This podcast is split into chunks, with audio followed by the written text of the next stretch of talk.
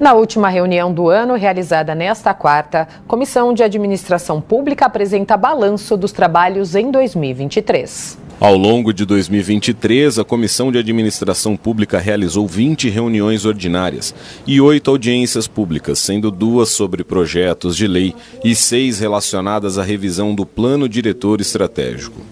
275 projetos foram analisados, 154 pareceres emitidos, oito requerimentos aprovados e 18 ofícios expedidos, além de terem sido feitos 11 pedidos de informações ao Executivo. Vereador Gilson Barreto, do PSDB, presidente da Comissão de Administração Pública.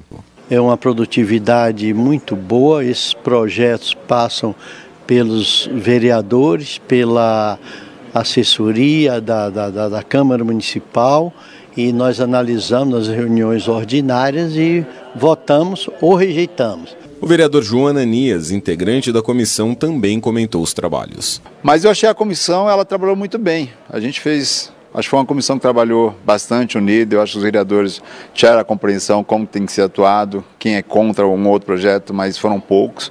Mas foi um trabalho bastante tenso.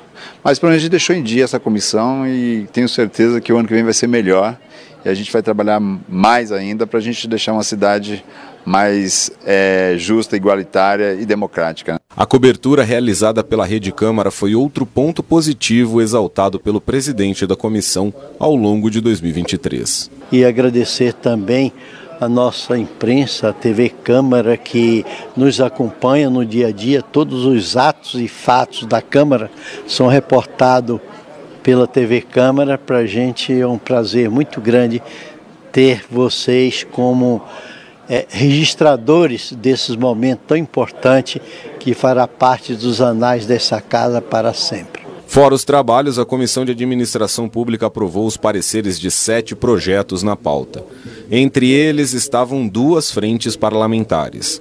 A Frente Parlamentar das Mudanças Climáticas no município de São Paulo e a Frente Parlamentar da Reforma Tributária e seus desdobramentos no âmbito municipal.